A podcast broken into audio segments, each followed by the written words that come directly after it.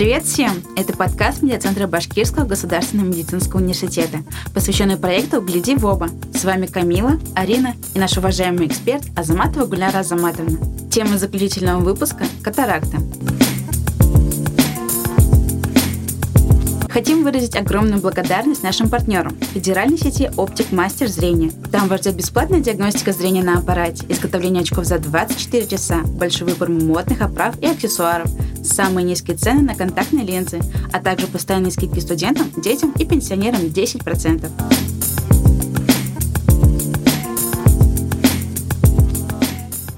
Здравствуйте, Гульнара Заматовна. Здравствуйте. Мы уже обсудили очень много компонентов глаза, но не поговорили о такой структуре, очень важной, на мой взгляд, как хрусталик. Чем же он так важен? Хрусталик – это естественно биологическая линза с силой преломления в среднем 20 диоптрий. Хрусталик находится внутри глазного яблока. Действительно, это очень важная структура, которая входит в оптическую систему глаза. Основными функциями которой являются светопроведение, светопреломление и аккомодация. И благодаря этим функциям изображение падает на сетчатку, и мы с вами видим. Что такое катаракта и что является причиной ее появления? Катаракта – это помутнение хрусталика, из-за чего теряется его функция, и у человека снижается зрение вплоть до слепоты. Катаракта может быть, к сожалению, врожденной. И причин для развития врожденной катаракты много. Например, если женщина в период беременности перенесла инфекции, а такие как краснуха, герпес, сифилис, ветрянка, токсоплазмоз, а также воздействие различных лекарственных препаратов, алкоголя могут привести к катаракте у ребенка. Также возникновение врожденной катаракты играют огромную роль наследственность и различные генетические патологии. Помимо врожденной, катаракта может быть приобретенной. Одной из причин развития помутнения хрусталика могут быть различные травмы глаза. И такая катаракта называется травматическая. Либо катаракта может быть осложненной на фоне таких заболеваний организма, как сахарный диабет, гипертоническая болезнь, либо на фоне заболеваний самого глаза, например, после иридоциклита или из-за глаукомы. Но чаще всего встречается возрастная катаракта. Это помутнение хрусталика, как бы печально это ни звучало, из-за старения организма. Как волосы сидеют, как кожа меняется, так и хрусталик меняет свою консистенцию и прозрачность. И это не вина наших глаз. А так устроена природа, к сожалению. То, что катаракта – это помутнение хрусталика, мы, надеюсь, уяснили. Но что же происходит в веществе хрусталика такого, что приводит к этому самому помутнению? В хрусталике нет сосудов, по нему не проходят нервы, не протекает лимфа. Но как любая часть организма, хрусталик должен получать питательные вещества. И это происходит непосредственно через капсулы за счет жидкости, которая омывает хрусталик снаружи. Эта жидкость имеет определенный состав. И если химические показатели этой жидкости меняются, то хрусталик начинает недополучать нужные элементы, и в нем замедляются окислительные реакции, в результате чего развивается катаракта. То есть наиболее частый вид э, катаракты это возрастной? Да, это возрастная катаракта наиболее часто. И э, если мы доживем до определенного возраста, старше 60, 70, 80 лет, в зависимости от обмена веществ и общего состояния организма, у всех у нас будет, к сожалению, катаракта. А как протекает возрастная катаракта? Возрастная катаракта протекает в четыре стадии. Первая стадия называется начальная, вторая стадия незрелая, затем идет третья стадия зрелая катаракта, и последняя стадия это уже перезрелая катаракта. А правда ли, что можно долгое время, годами жить с катарактой и ничего не подозревать? Да, может быть и такой вариант развития катаракты, такое медленное развитие, при котором человек долгое время видит вполне хорошо. То есть начальная стадия а, катаракты может длиться годами, и при начальной стадии не будет резкого снижения остроты зрения, будет э, легкое изменение только. По каким же первым признакам тогда можно заподозрить катаракту? При начальной стадии катаракты первое, что обращать на себя внимание, это летающие мошки, или, как говорят пациенты, мухи перед взором. Они имеют беловатый или сероватый цвет. И, конечно, эти мошки или мухи ухудшают качество зрения. А затем у пациента появляется ощущение, что он смотрит сквозь запотевшее стекло или сквозь туман, и уже идет постепенное снижение остроты зрения. Конечно, все эти неприятные моменты являются поводом для обращения к офтальмологу. Внимание! Заключительное секретное слово. От уныния. Какие же мероприятия должен провести офтальмолог, чтобы понять, катаракта у пациента или другое заболевание? Офтальмолог обязательно проведет проверку остроты зрения, а также биомикроскопию глаза. Биомикроскопия – это такой специальный метод, который позволяет осмотреть глаз человека под хорошим освещением и под увеличением. При этом врач оценит размер строения хрусталика и определит степень его прозрачности или помутнения.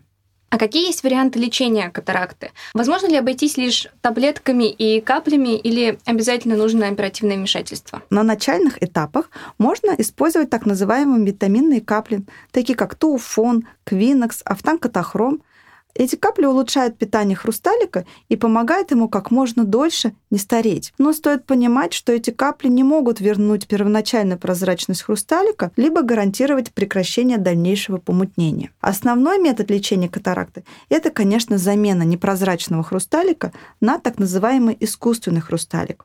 По-научному интраокулярная линза.